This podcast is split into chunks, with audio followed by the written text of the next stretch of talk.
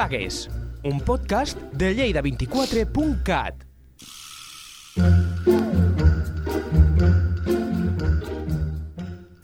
Benvinguts a un nou podcast de plagues. Avui us parlarem d'una plaga que, malauradament, està de plena actualitat. Ens referim a les xinxes. Per fer-ho, comptem, com sempre, amb la presència d'una persona que en sap molt de plagues. És el Nacho Ribadulla. És enginyer agrònom i director tècnic de l'empresa AC Plagues Urbanes. Benvingut i moltes gràcies, Nacho. Bon dia, Rosa, gràcies.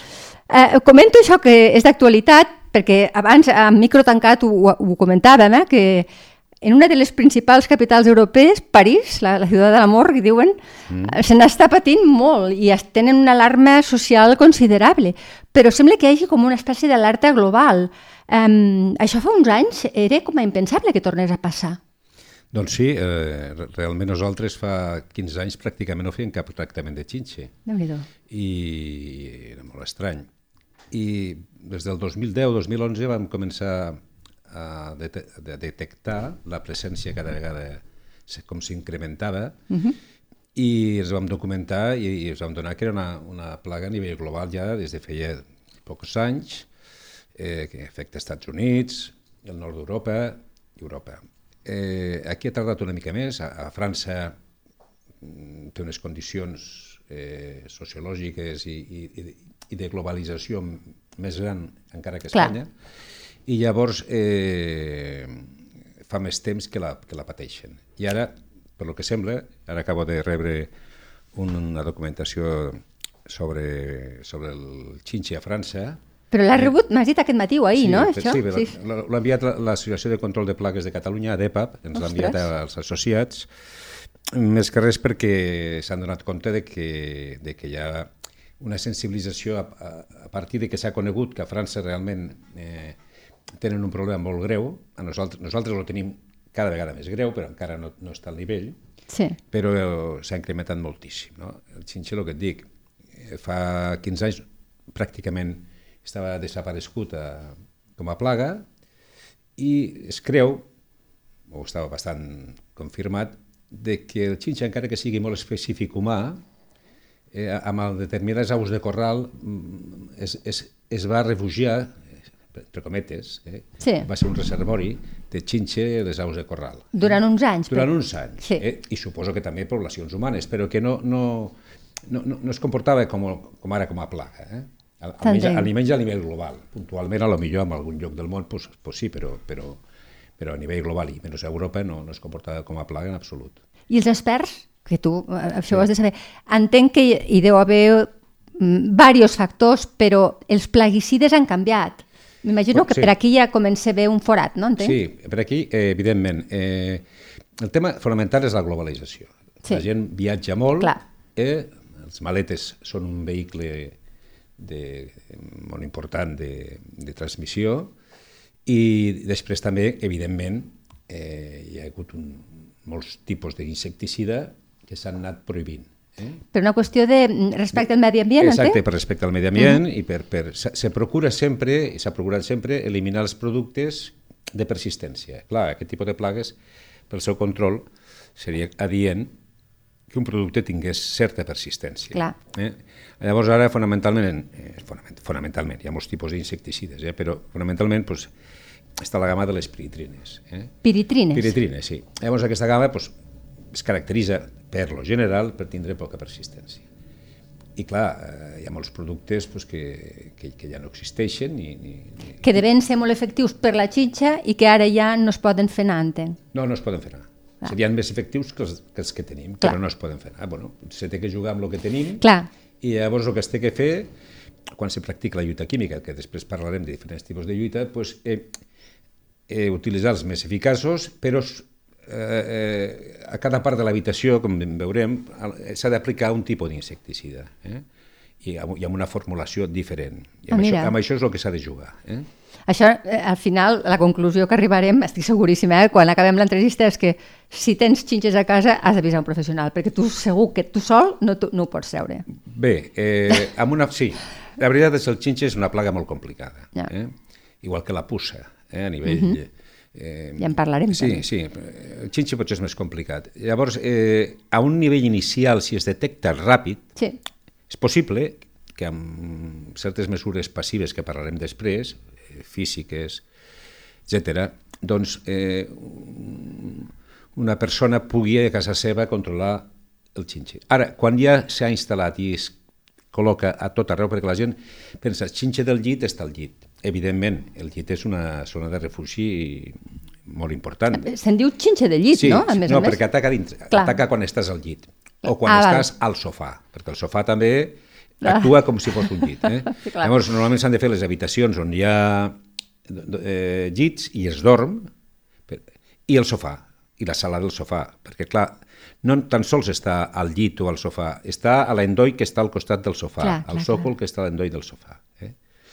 Molt bé. Vale, sí. Parlem del, del bitxo en qüestió? Sí, el bitxo, doncs aquest bitxo eh, sí, és un... Se'n diu Cimex lecturalius. Lectularius. Lectularius. És un heteròpter. Eh? vale. És a dir, xinxes. Xinxes sí.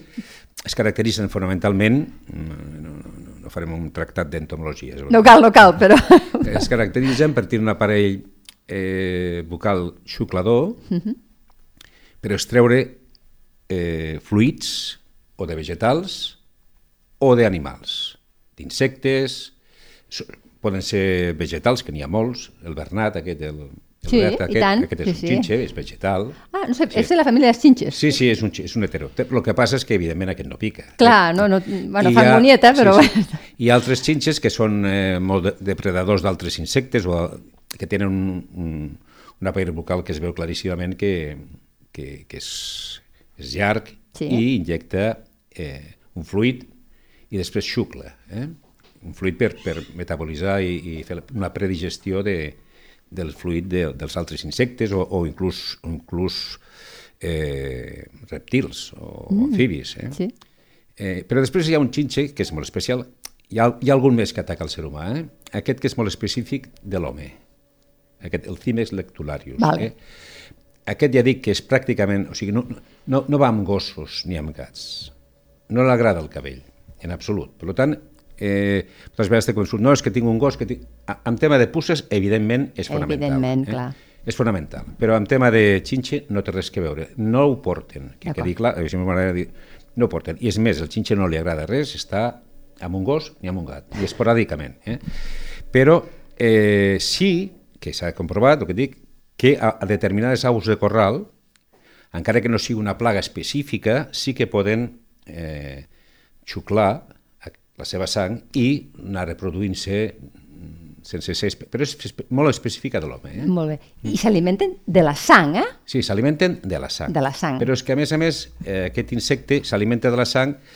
Els insectes, com veurem ara, tenen diferents fases, eh? el seu cicle biològic. El xinxe oh. s'alimenta sempre, en qualsevol fase larvària, ninfal o adult, s'alimenta de sang. És a dir, durant tota la seva vida, excepte quan té la forma, quan està a la fase d'ou, s'alimenta sí? de sang. I s'hi pot menjar cada dia. Val. Eh? Amb la qual eh, pues, pues, per això eh, és molt consumidor i, i el ser humà pues, li perjudica. Clar. Eh? Perquè, eh, com, com puc detectar jo que a casa meva m'ha entrat un xinxe? I, eh, perquè les picades que són semblants a la d'un mosquit, per exemple, o com són? Bueno, les picades, en el cas del xinxe, eh, hem de dir que el, és molt, eh, depèn molt de l'individu, moltíssim. De la reacció de la persona, Exacte, no? Exacte, moltíssim. Tant hi ha persones que pràcticament no els pica, hi ha persones que els hi pica i no manifesten pràcticament cap senyal, hi ha altres que manifesten eh, pica, picades com si fossin semblants amb d'un mosquit, una mica més rodona, hi ha altres que són més grans, i altres que tenen reaccions al·lèrgiques una mica eh, ja eh, considerables. Sí. No? Per tant, eh, per les picades és, és, a no sé que sigui molt característica, no, no és fàcil determinar si és xinxa o no. Ara, ara xinxa, afortunadament, el que passa és que deixa residus a la vista. A part ah. de les picades, ja. eh, que són sospitoses si es donen per la nit, evidentment, sí. eh, però sempre hi ha residus.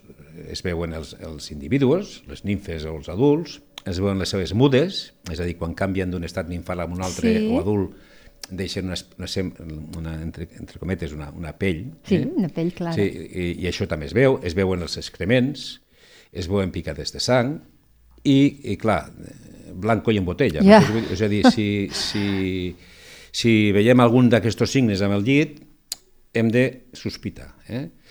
Eh, bueno, aquí estic veient pues, que jo em sembla que ja ha passat la moda, però hi ha gossos que, que detecten xinxa. Ah, sí? Sí, sí. Bueno, però això és una curiositat quasi. Evidentment que hi ha empreses que ho fan, eh? però és una cosa tan clara si hi ha xinxa o no hi ha xinxa en un, dormitori, que, tan clara si hi ha aquestes manifestacions. Sí. Si no se té que es fer una inspecció visual, que evidentment no és el mateix que la faci una persona que no coneix el, el, la plaga claro. que ho faci un professional. Eh? Un professional de seguida, tots aquests signes que t'estic dient, els ous, que no són fàcils de veure, però si hi ha experiència, sí. Eh? Eh, les mudes, la sang i tot això, de seguida es veu que és xinx. Eh? eh, llavors no cal... Eh, la, eh, potser, eh, des del meu punt de vista, no he, no he plantejat mai eh, sinestrar un gos per... per... t'entenc, t'entenc. Eh. Però sí que hi ha unes mesures de control eh? que Eh, em comentaves també, eh? eh disculpa, i... disculpa, que tinc... no, abans de, abans ah, de disculpa, res... Sí, que potser sí, t'he no, tallat jo tu. No, no, no, no, no m'has tallat, no, no. Abans de res, dir que... Seguir una mica el guió. Sí, sí, sí. sí. No, no. Afortunadament, el xinxe és un hematòfag, és a dir, menja sang, i normalment els hematòfags són susceptibles de ser vectors de malalties. Clar. El xinxe, afortunadament, per lo que se sap fins ara, no és transmissió de malalties. Vale, mm. això no, és una dada tranquil·litzadora. Molt, import, molt sí, important. Sí, sí, sí, està clar. Molt important. Però és que és, un, un, és, és, és molt molest per les picades clar. a molta gent i sobretot perquè embruta moltíssim, a part de tot, però sobretot per les picades. Eh? Sí, sí. Eh, després, el que parlàvem del cicle biològic, ou, cinc estats nimfals, eh? és, és un individu que amb estat adult fa de 3 a 5 mil·límetres, de, de forma més o menys arredonida, uh mhm. -huh. surt de l'ou, que és eh, de color blanquinós, eh, una mica allargat i curvat, i passa per cinc estadis nimfals. Què vol dir? No fa una metamorfosis completa, com una papallona, com un lepidòpter o un sí, coleòpter, sí, sí, sí. sinó que cada, quan surt de l'ou s'assembla ja al xinxe, és més allargat, Val. però té pràcticament la mateixa forma, va creixent, cada vegada que canvi de, de muda, és a dir, que passa a un estat nimfal següent, cada vegada s'assembla més al xinxe, es va tornant més, més, més, més, més, més redonet, uh. -huh. la forma allargada la va perdent, i, i després arriba a l'estat adult. Eh? Que és més fosc, és el, no? Bueno, més fosc quan menja. Ah, bueno, clar, Tots perquè mengen. hi ha la sang... Tots clar. mengen, el que hem dit abans. Eh, sí, sí. Llavors, eh, hi ha cert dimorfisme sexual entre el mascle i la femella, eh? I, i, bueno, per dir-te això, per posar coses que jo eh, normalment... Eh, però ara per curiositat, no? Sí, sí, sí, un ou, un ou quan, des de que es posa l'ou fins que eclosiona, pot passar d'una setmana a 15 dies. Depèn de molts factors, eh? de molts. Un d'ells, com sempre, és la temperatura, la humitat, etc. Eh? Després, més o menys, eh, tarda un mes en passar per aquestes fases nimfals. Les cinc fases. Les cinc fases, fins transformes en adult. O sigui, tenim un mes i mig, ja. Sí, ja portem un mes i mig.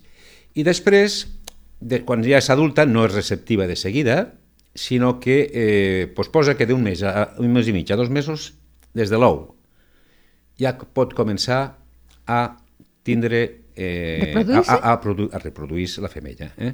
O sigui que van molt ràpid. Van molt ràpid, són molt prolífiques, posen de 200 a 500 Mare ous cada femella i, i la seva vida des d'un any a dos anys. També com a curiositat, és molt important, el xinxe pot estar un any sense menjar. Uf, o sigui, té una resistència absoluta. Exacte, o sigui, eh? pots, pot haver un habitatge que hi hagi xinxe i, el, i s'abandona per lo que sigo o no s'ocupa per lo que sigo i al cap d'un any encara, hi ha gent que diu que encara més, eh? però posem un any. Eh? Eh, el xinxe està en un metabolisme molt baix Clar.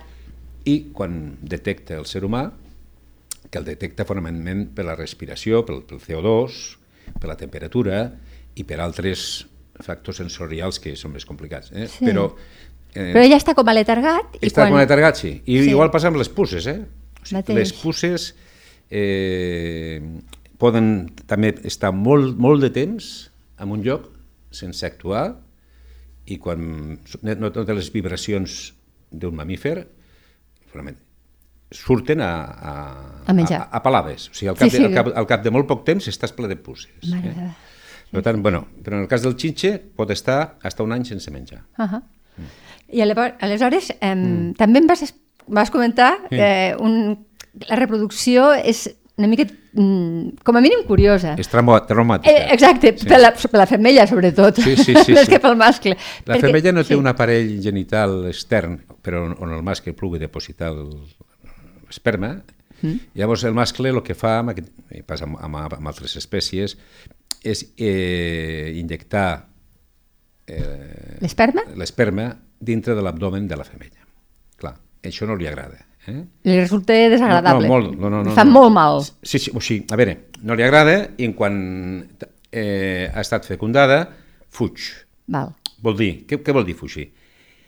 Que se'n va a llocs de l'habitació... Clar, se dispersa allà, més. Sí, se dispersa perquè no vol més mascle, evidentment. O sigui, ja sap que està fecundada, ja, ja. tal, i llavors... Eh, per això eh, hi ha un tard percent de, de femelles que estan a llocs més... Clar, clar. Però com és ràpid, pel tamany que té, sí. per molt que estigui a, a l'altra punta del llit, per la nit surt i en 5 minuts està al teu llit. Eh? Clar, clar, I després se torna. Eh? Però hi ha, molt, hi ha molta població que està al llit, que està més a prop. Els, els insectes volen estalviar energia sempre com qualsevol animal. Claro. Llavors, eh, mm, si no és per causes com la que he comentat, normalment volen estar al costat del llit. Eh? Per tant, eh, qualsevol raconet d'una paret, un, un desconxat, d'una sí. pintura o d'un paper de paret, sí. o, o un, un... Un endoll, el un endoll, sòcol, exacte. un quadre, darrere del quadre, un plafó, qualsevol cosa, eh? Allí s'amaguen. Catifes, sí, sí, catifes, cortines, allí, allí es poden apagar. No tant a la roba d'armari, potser. No, a la roba que està dintre l'armari, eh, per experiència pròpia eh, i per lo que he llegit.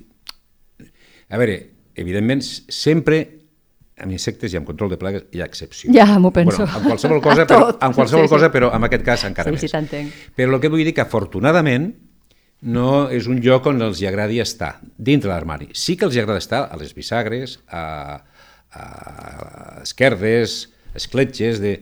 però el que és dintre la roba de l'armari, els jerseis i tot això, no els agrada. Que això està igual, bé, també. Sí, clar, clar, clar perquè és un focus vegades, menys. Exacte, un focus menys que s'ha de controlar, s'ha d'inspeccionar, però que no... A veure, se té que obligar, entre cometes, amb un pacte que hi ha entre client i empresa, a que es prengui una sèrie de mesures que les ha de prendre el client. Clar. Per exemple, rentar la roba amb aigua calenta, a 60 graus, 30 minuts, el que és roba de llit. Sí, perquè clar. si no, no es moren, eh? Si no, és... no pot, haver, pot haver... Clar, no es pot, no es pot rujar la roba de llit. Llavors pot haver ous, pot haver moltes clar. coses, i, i, i llavors s'ha de passar... I 60 graus a 30 minuts ja és suficient ja, per ja prou, d'acord. O una secadora a 50 graus. Val, eh? també, clar. També. Eh, però, clar, eh, eh, la roba de dintre, en, molt, en, molt, en molts casos, és que és excepcional la roba que hi ha i, i clar, si, si hi ha roba que no es pot rentar amb aigua calenta... Clar, hi ha molt és que no tot... Sí. Clar, afortunadament, perquè si no seria un desastre, seria molt més complicat, sí. afortunadament nosaltres tenim un índex d'èxit bastant alt, de 90%, el 90% el primer tractament. Eh? Val, està bé. Eh, eh, llavors, eh, si, si hi hagués problema dintre dels armaris, això disminuiria moltíssim. Clar, perquè és... Moltíssim. Com ho fas? És que... clar, tindria que col·laborar molt el client rentant aquesta roba, que no és fàcil de rentar en molts casos, o, i llavors tindríem problemes. Afortunadament, no és un foco dins de l'habitació, clar. Eh? Val. Posem-nos ja en situació. Imagina't sí. que jo, ostres, me n'adono que a casa tinc mm. xinxes i sí. us truco. Sí. Val? Eh, la vostra empresa, primer de tot, què em recomanaria? Eh, que marxa perquè pugueu actuar. Han de marxar els habitants? Bueno, depèn del tipus de tractament. Normalment sí. Sí, eh? Però, però depèn del tipus sí, de tractament. parlem dels tipus, Exacte. si et sembla. Eh, les mesures de control, no? A veure, les mesures de control... A veure, mmm, cadascú intenta aplicar la que millor va, evidentment.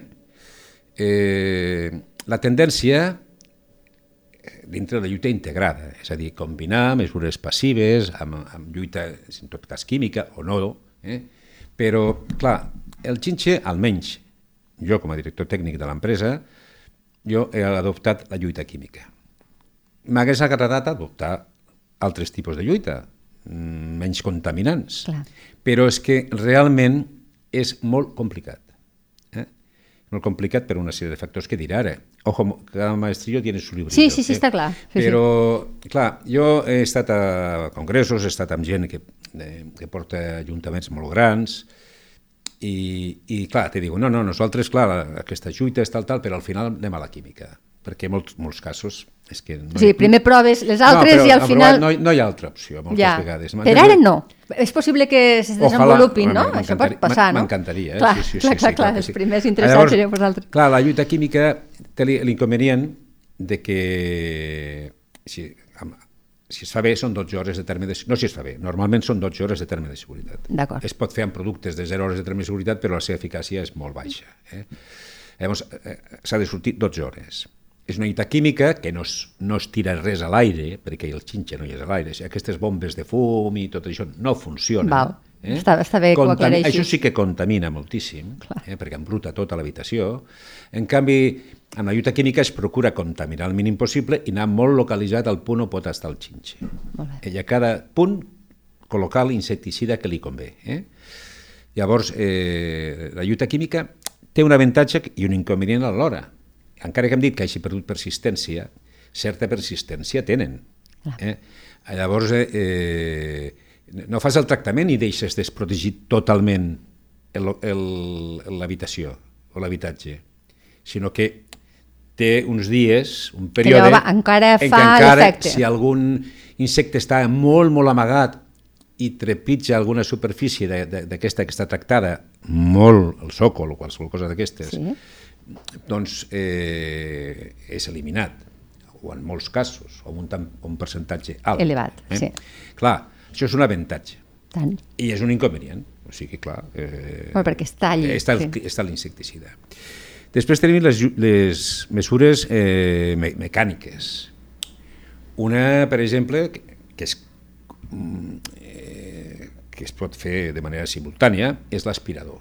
Mm, sí aspirador amb un filtre EPA, això és important, un filtre especial, EPA, i s'aspira, llavors aspires pues, ous, aspires larves. Eh? Clar, evidentment, amb un aspirador no controlaràs una plaga de xinxe. No. Normalment, eh, no, no, normalment no. I menys, amb una primera fase, una població molt petita, a lo millor sí, sí, sí ho tens clar. Però, evidentment, quan, quan vas a un domicili que hi ha plaga, eh, amb un aspirador no pots. Si es pogués, doncs només faríem aspirador. M'entens què vull dir? És net, no contamina, eh? Però clar, és que és impossible que agafis el 100% del, no, de la població. No, no, no arribes a molts llocs. No, no arribes dintre d'un somier, dintre de la que és la pota, dintre de... no, no arribes, m'entens no. dir?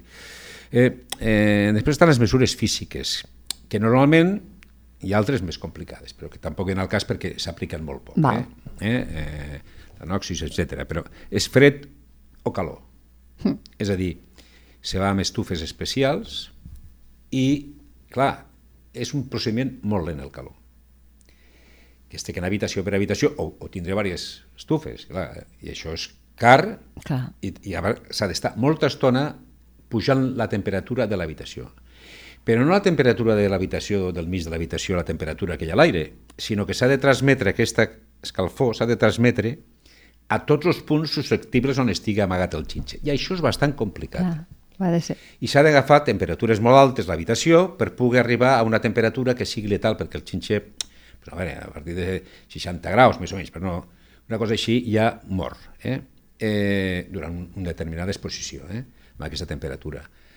Llavors, eh, avantatges, no contamina. No, clar. Inconvenient, ojo, segons el que tinguis a l'habitació, que ho fa malbé. L'has de treure, Clar. fa malbé. I segona, que si surt aquella màquina de l'habitació i per lo que sigo, un foco que ja està molt amagat i no ha arribat al calor letal, a l'escalfor letal, per la temperatura letal, per el xinxe en qüestió, doncs, desgraciadament, tornaràs a tindre una reinfestació. Clar, clar, clar. Eh?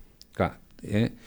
Amb el fred, igual, el fred encara se fa menys. Però el, la, tractament amb temperatura es fa, eh? Sí, sí, sí es, fa. Es, fa, es fa, però ja t'he dit que són tractaments bastant més cars eh? Ah. I, i que tenen aquestes possibles limitacions. Eh? Bueno, després està, per exemple, el vapor. Ah, sí? Sí, els vaporetos, també va... Clar, té que ser una vaporeto, té que ser una, una màquina de vapor que, que sigui potent i s'ha d'anar molt a poc a poc. Clar. O sigui, perquè si va com si estiguessis passar una superfície, vas a una, una determinada sí, velocitat... Sí, quan planxo, sí, per exemple, si no, vas, no fas-lo. Si vas a la velocitat de planxar, segur, ja. segur que no. Sí, s'ha d'estar molta estona, s'ha de saber on aplicar el vapor, clar. i el mateix, el vapor no es pot aplicar a qualsevol lloc on pugui estar el xinxe. No. Totes aquestes mesures poden coajudar a, entre ells, se poden se, sí, combinar entre elles. Sí, sí, sí, eh? està clar bueno, eh, nosaltres eh, fem la química i moltes vegades amb aspiradora o amb, o, amb, o amb vapor alguna vegada, eh, perquè si ja, ja és suficient. Eh? Nosaltres, mm, el mètode eh, químic ens funciona molt bé. Sí, sí, pel que m'has dit. Evidentment, en, en, des del punt de vista políticament correcte, ja. no, però bueno, però, a veure, políticament correcte, però, però, però és el que, funcio el que, func no, el que funciona i està tot, evidentment, productes autoritzats i ho fa tothom. Tothom sí, a, m'imagino. Tothom, no, tothom no, però vull dir, tothom a nivell de, de, de, de, de, de, de lo que mou el món del, de, dels tractaments eh, biocides, sí. desgraciadament, perquè les vies altres pues a vegades no tenen, tenen moltes limitacions, uh -huh. se té que anar al mètode químic. D'acord, però com sempre, el millor és la prevenció. Sí. sí. I, i com, prove, com podem prevenir que ens entri un xinxes a casa? Bueno, eh, primer de tot, la transmissió es dona fonamentalment per l'equipatge. Sí. Mm? Si són viatges, com ho fem? Pues s'ha de, de, de, de vigilar. S'ha de vigilar què? Pues, primer, on vas... Ja. Clar, Clar, perquè si te'n vas a París, tu no et penses que tornaràs bueno, amb pues, xinxes. A, bueno, pues, eh, no, a París o a qualsevol lloc. Sí, sí, està clar. Sí. Eh, jo almenys Clar, jo, jo sóc del sector, no? Però, però bueno, la gent començarà, i sobretot la gent que ha tingut xinxe, clar. perquè clar, la gent que ha tingut xinxe nosaltres li donem una sèrie d'instruccions perquè d'alguna manera li ha vingut, no? I, i, i li donem uns dossiers, ja sigui per la Generalitat, de la Comunitat de Madrid, dossiers bons. Sí. Llavors, la persona que l'ha tingut ja és conscient de que no el vol tindre més. No llavors, què passa? Que, que llavors ja coneix l'insecte i ja quan va a un hotel, doncs doncs mira, mira les senyals aquestes que et dic, que evidentment que no és 100%, o sigui, eh? però ja és algo, eh? ja és algo. I després, eh, doncs, per exemple, per el que t'estic dient, eh, moltes vegades és per tal, però moltíssim amb eh, mobles de segona mà. Exacte, o sigui, aquells mobles que alguna vegada jo he vist, eh, persones que estan en un contenedor i, i són bonics encara i tal, i els agafes, Inclús probablement allí... Que, per desgràcia, per, per, per ser un nivell econòmic, per desgràcia, pues, s'agafa fins matalassos. Sí, eh? això, això ja és Clar, molt trist. També, altres sí. vegades, pues, pues, mm, eh, l'altre dia pues, vaig veure pues, unes estudiants, suposo, pues, que agafaven un mirall d'aquestos llargs, no? sí. de, de metre 80 o dos metres, eh, que estava en un contenidor al carrer. I, clar, eh, això és molt perillós. Sí, no? Jo els hi vaig dir, oh, pareu compte amb el xinxe. Evidentment, elles pues, no eren conscients, no? Clar. I clar, bueno, vaig quedar amb una cara i elles igual. Però, clar, jo em vaig a la relació de dir-los, escolteu, mireu-lo bé. Clar, però, però, però clar, si no vas veure el perill allí. És que és perill, perill, clar. clar. Elles van veure un, un, un, una cosa Mono. que, que la podien restaurar, la podien tal, sí, i, sí, i clar... Sí. Fa molta gent, això, fa sí, molta gent. exacte. Eh, llavors, sempre que es compri alguna de segona mà, eh, s'ha de parar molt de compte s'ha de fer una inspecció molt, molt forta, eh? tant a somiers com a matalassos, com a... Com a... Cafàs. Sí. La, la contaminació d'un pis a l'altre no és tan fàcil, no dic que no pugui ser, eh? jo ho he vist. Sí? Eh, sí, en un carrer de Lleida, no diré quin, amb un balcó d'aquestos que no té separació. Ah, val. Van passar per allí. Hi havia un grup de, de, de gent en un pis que penjava els matalassos al sol per aquesta labor, que no són la gent espavila, no? Dient a l'agost, eh? per, perquè tingués aquesta temperatura que estem parlant, no? Però jo veia com els xinxes passaven ovelles. Sí, sí, sí, sí, sí, sí. Ah. No, no es veia, però, vamos, però ja t'he dit que... Saltava? ca- No, saltaven no, passava, jo t'he dit que no havia separació. Ah, clar, entre clar, anaven d'un costat a l'altre. Sí, anaven d'una costat a l'altre. Ostres. Clar, llavors, nosaltres vam tractar la, la, la casa del costat i vam posar barreres perimetrals des del punt, cinta de doble pega, etc. Coses que semblen inventors del TVO, No, no, que però funcionen, molt, segur, molt, segur. Molt, molt, Segur. molt, molt. I és més, a, a tots els manuals hi ha molts inventors, manuals bons, eh? que hi ha inventors que semblen del TPO, però que són molt útils. Sí, Eh? sí, t'entenc. Sí. Doncs, eh, Però, per exemple, jo llegia... Perdona, que, Sí, sí, que tinc lo de sí, París, sí. ho tinc al cap, clar, Sí. perquè eh, n'hi ha inclús als, cine, als cinemes. Sí, bueno, ha sortit un documental Sí. on, on, on, on, al cinema i al metro... Sí, per al metro també, sí. Això, la gent està molt sensibilitzada, o sigui, jo he parlat amb, amb, amb empreses de distribució de productes de control de plaga i des d'aquest vídeo, que no sé quant temps volta, però jo igual fa 15 dies que el vaig veure, Sí. doncs hi ha hagut un, increment de fundes antixinxe Sí. pel matalàs. Que deuen ser fundes que no maten la xinxa, però im impedeixen que surti aquí fora, entenc, Sí. no? Mhm. A veure, el problema del matalàs són les costures Clar. i després molts matalassos tenen eh, forats d'aireació, Sí. perquè a més són de moll o el que sigui. Llavors, eh, allò és un refugi de xinxe. Eh? Eh, llavors, la funda de xinxe no té cap producte ni cap substància, ni res, que pugui eliminar el xinxe. Simplement és una barrera física. És a dir, primer de tot, evites que si hi ha contaminació t'entrin dintre, Exacte. que és molt difícil de treure de dintre d'un matalàs, eh? o que si ja tens la infestació i no pots eliminar el xinxe dintre del matalàs, perquè seria molt costós i molt, i molt contaminant, segons i com, doncs se posa una funda d'aquestes hermètica, antixinxe, eh, que evita que puguin picar des de dintre, perquè qualsevol funda poden picar des de dintre. Eh? També? Sí, sí, sí. sí. Atravessen Si una, el- Sí, si és una funda molt fina, sí. Eh? Llavors, eh, eh, aquestes fundes eviten això. Llavors, el que fa és eh, aïllar el matalàs i no deixar entrar res i, sobretot, si n'hi ha hagut o n'hi ha una petita població dintre, després d'un tractament, el que evita és... Això sempre que tinguin forats d'aireació. Si no hi ha forats d'aireació, la, la funda antixinxe no és, no és dolenta perquè és millor que qualsevol altra funda, però no és obligatori. T'entenc. Ara, si hi ha forats, sí, eh?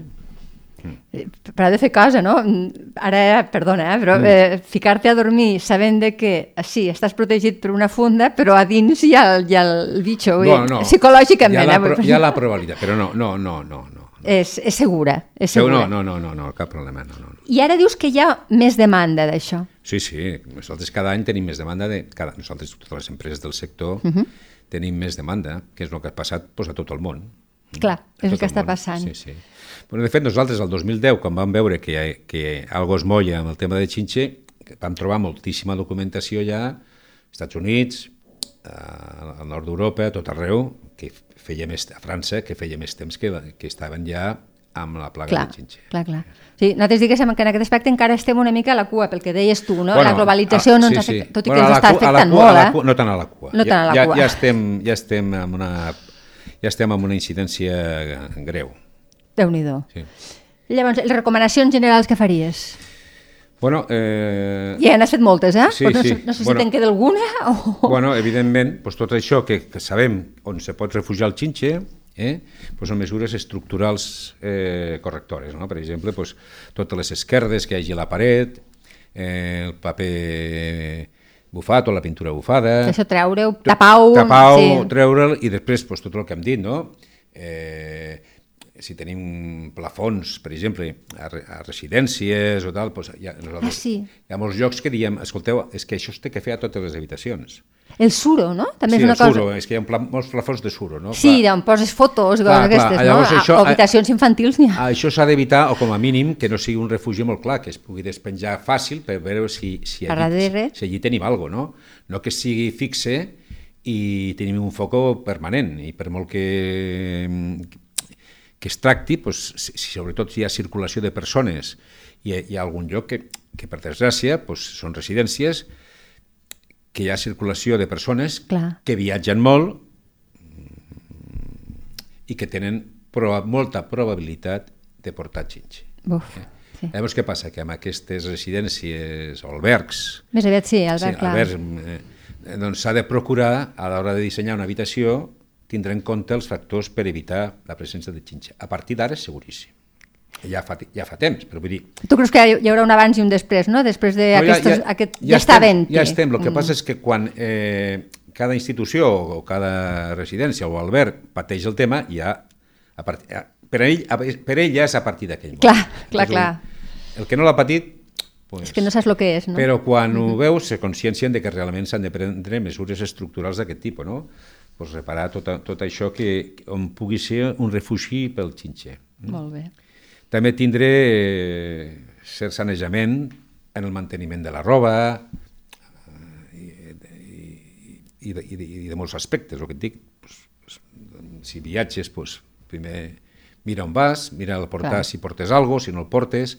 Clar, tot això, eh, i després parlaré de mesures ja a aquest tipus de, de, de residències, hotels... Sí, sisplau, anem, anem sí. aquí perquè potser, clar, sí. a casa sabem amb qui podem acudir, no? Eh, perquè sí. en teniu, afortunadament hi ha empreses especialitzades, però clar, mm. si, si viatges vas molt perdut. Bueno, aniré molt ràpid ara, eh, perquè llegiré lo de, un manual de la Generalitat. D'acord. Eh, no portar a casa roba, catifes, matalassos, moles o, llit, o, o llits abandonats. Inspeccionar acuradament qualsevol element que entri a casa de l'origen desconegut o desconegut, cadiretes de cotxes, joguines, catifes. Uh -huh, què dèiem? Sí. Prendre precaucions que vagin de viatge, embalatge de maletes, tenir cura d'elles. Inspeccionar les maletes abans de tornar a casa i rentar la roba de tornada. D'acord. Eh? Segellar totes les esquerdes de la casa, especialment les de les habitacions, sòcols, endolls, marcs. El que parlàvem, sí, sí. Tant. Repapar el, el paper i la pintura que estigui enlairant reparar els forats a les parets, aquells ubicats al voltant de les canonades i les conductes que connecten les habitacions. Evitar moquetes tapissats, així com qualsevol element decoratiu tèxtil. Destruir els articles infestats perquè no puguin ser reutilitzats previ tractament. Bé, això és, com, com hem dit, eh, les mesures bàsiques, eh, que havíem comentat ja, però les, les he volgut llegir perquè, sí, sí, sí, sí, perquè bé. són de manual, no? Sí, I de sentit comú, també. Sí, sí, sí. Hi ha, per instal·lacions d'especial risc, el que parlàvem, eh, hotels, mm. doncs, per exemple, un, una molt important és la formació del personal. Clar. És a dir, el personal que neteja les habitacions eh, o el personal de la bugaderia ha de saber detectar la presència de xinxe el més ràpid possible. Això és importantíssim. Per tant, eh, nosaltres ho fem en determinades institucions, doncs, se fa una petita xerrada amb, amb, amb, amb documentació i s'hi explica el que és, com se tal, com ho poden trobar, etc etc. Això és molt important que el personal, per, per actuar de la forma més ràpida possible. Clar. Eh? Eh, després, eh, clar, evidentment, eh, aquí eh, és un manual que, que exagera una mica, però no, exagera segons i com. Sí, per exemple, a un hotel, a, a, un hotel, a un hotel no li preguntaran l'origen dels usuaris, li diran Clar. antecedents i tal, no li preguntaran això, no? no. Però, en canvi, segons a quins albergs eh, municipals, doncs, potser sí que val la pena. Uh -huh. eh, sense ànim d'ofendre, doncs dir, escolta, eh, has tingut problemes de, de xinxe quan tal, tens un risc de que estiguis portant, m'entens vull dir? Mm, potser seria convenient, no? Uh -huh bueno, eh, s'ha de tindre magatzems especials si es detecta alguna cosa. Eh? Eh, I, bueno, i sobretot una cosa, són equipaments que tenen que tindre rentadores i assecadores especials. T'ho sí, volia preguntar. Sí, que puguin... Eh, la secadora és molt important, eh, per, per material que no es pot rentar. Eh? Normalment són, són industrials, entenc sí. que aquí es deu poder fer una bona temperatura. Eh, exacte, una bona temperatura i, i, i, i les assecadores van molt bé també. Uh -huh. Aspiradores amb filtre EPA, eh? Perquè el que et dic, si, si es detecta un xinxe en una habitació i, i resulta que se sap que, que, que, que, que es fa la inspecció cada dia i la persona i, i en sap el que és i tal, a la millor passant una aspiradora filtrepa, qualsevol cosa d'aquestes, a la primera ho arreglem. Ho arreglem. Mm.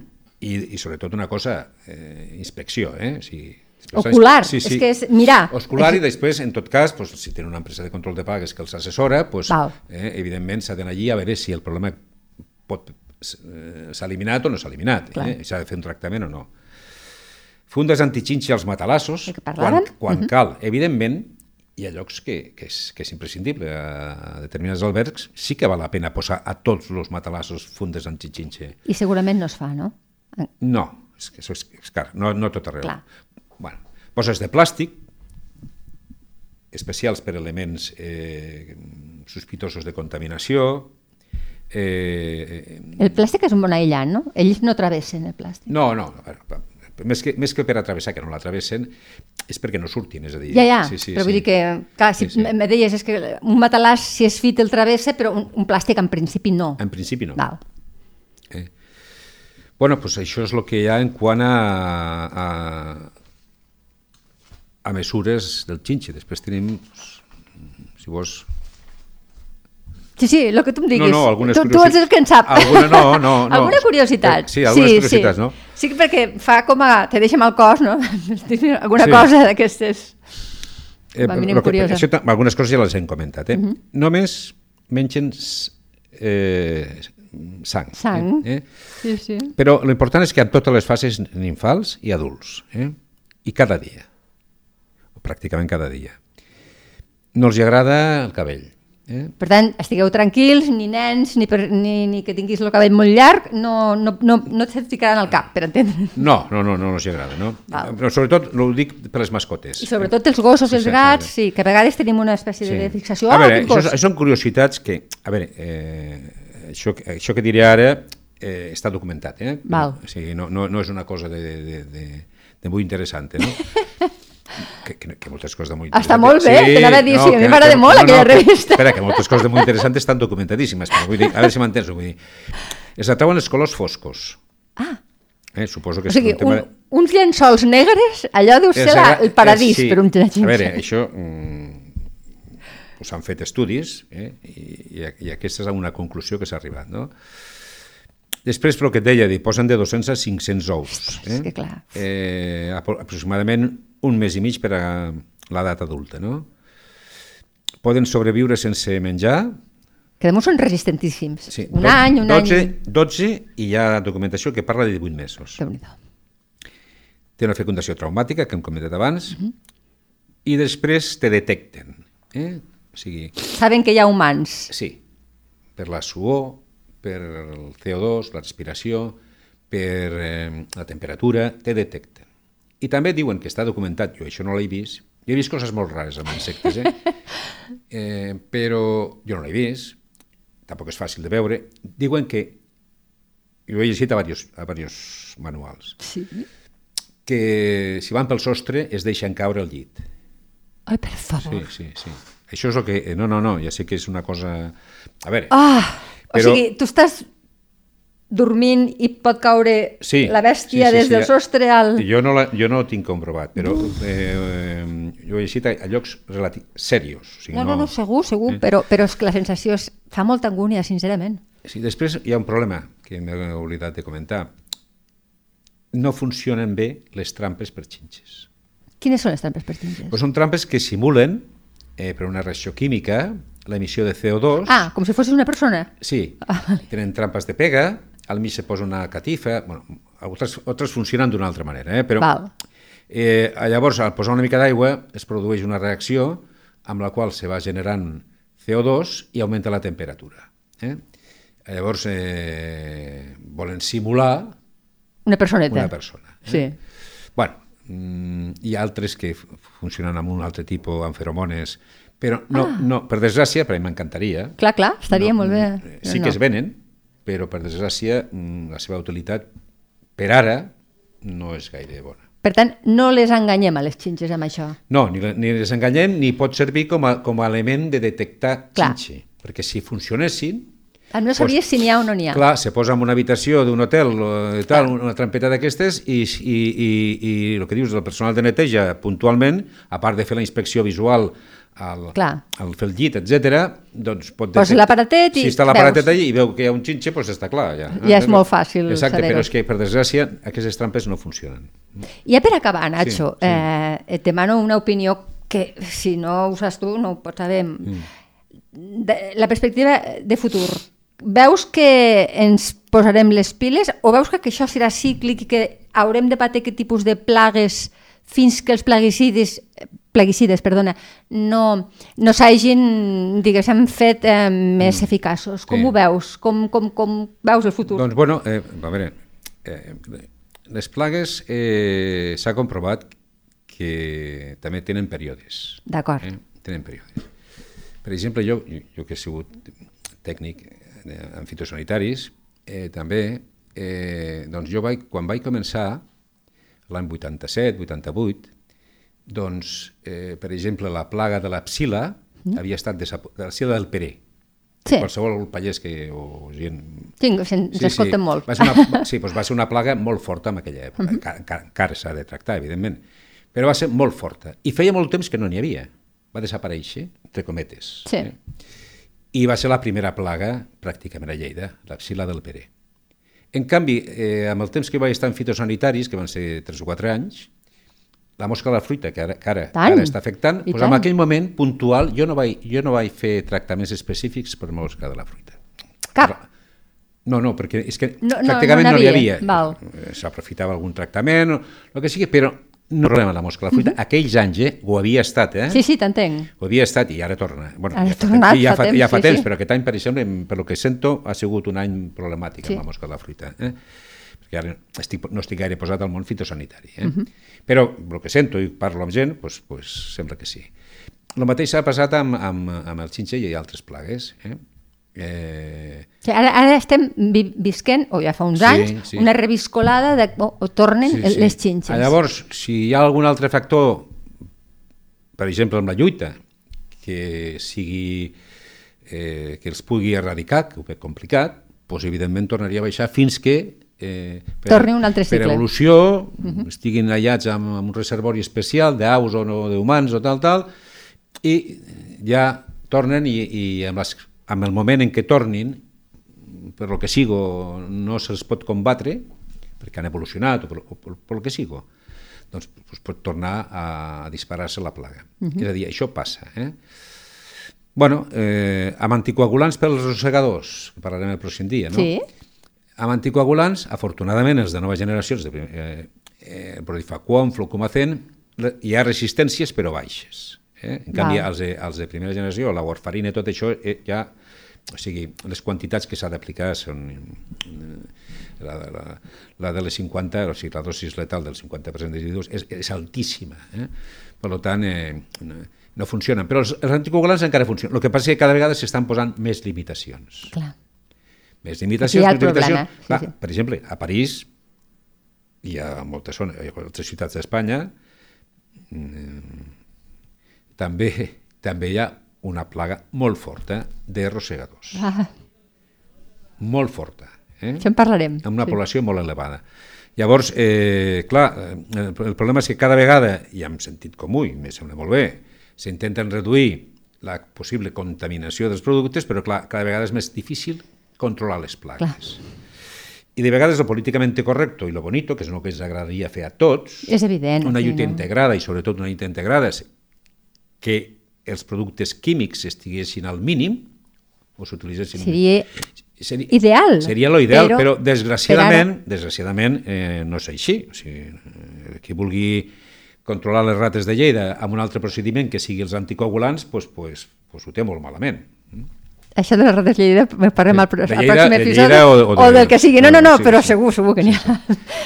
Molt bé. Doncs moltíssimes gràcies pues, per tota la informació. A veure, se m'ha quedat el cos, no sé com dir-te-ho, però eh, bueno, no, jo crec que era molt interessant que ens ho expliquessis. Gràcies, Sancho. Gràcies a tu, Rosa. Plagues, un cop al mes a lleida24.cat.